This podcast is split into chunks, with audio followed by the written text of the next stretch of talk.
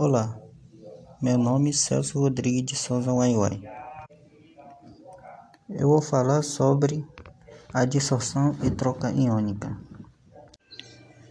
A dissorção pode ser definida como aumento de concentração ou acúmulo de uma espécie iônica à superfície de uma partícula. Esse acúmulo pode ocorrer de duas maneiras por troca iônica e por reação química. A troca iônica ocorre quando o cátion ou ânion situado à superfície de uma partícula são trocados por cátion ou ânion da solução. Na dissolução por reação química, os íons da solução reagem com elementos ou grupo químico localizado na superfície da partícula, passando a fazer parte integralmente da mesma. Isso não depende da existência de cargas elétricas. Os processos de adsorção e troca iônica são importantes para a fertilidade do solo, por serem os que regulam a composição e concentração da solução do solo. É consequentemente, os que mantêm o suprimento adequado de nutrientes das plantas. Força de atração ou de retenção. Os cátions não são atraídos com a mesma força pelo coloide.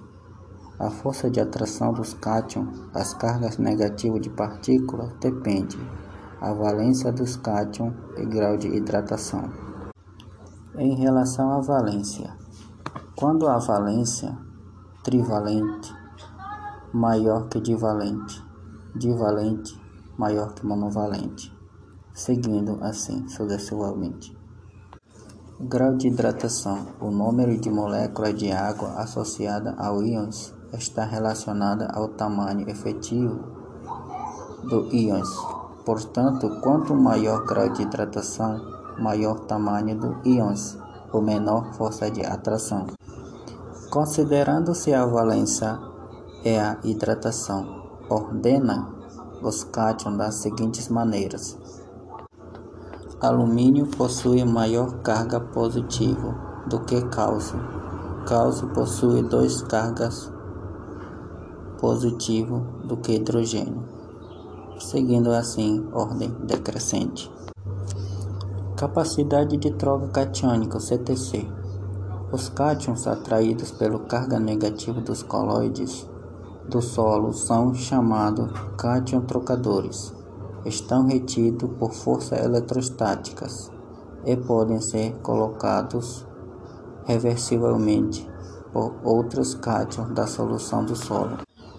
A CTC se refere-se à quantidade de cátions trocáveis em um solo por unidade de peso e vários com composição mineralógica, teor de matéria orgânica, pH, a dissorção específica de ânion e concentração de solução por meio de CTC ou CTC total.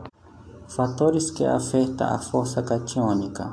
A força de atração ou força de retenção está relacionada com valência e grau de hidratação. Maior valência, maior força. Hidratação diminui, aumento do diâmetro.